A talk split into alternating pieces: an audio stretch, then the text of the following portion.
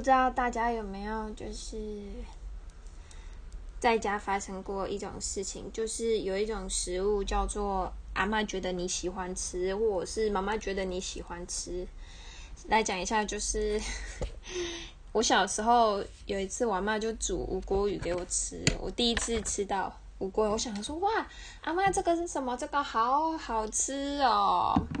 结果一说出这个话之后，我有连续将近快一个月的时间，我都吃同样的一道菜的无锅鱼，而且就没有别的菜哦。你以为还有什么蔬菜吗？没有，你的晚餐就是只有饭跟那条无锅鱼。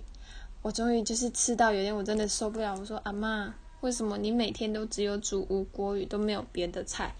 阿妈就说。啊，你不是很喜欢吃？我想都，我想说天天都煮给你吃啊！我说阿妈，每天吃也会腻，好不好？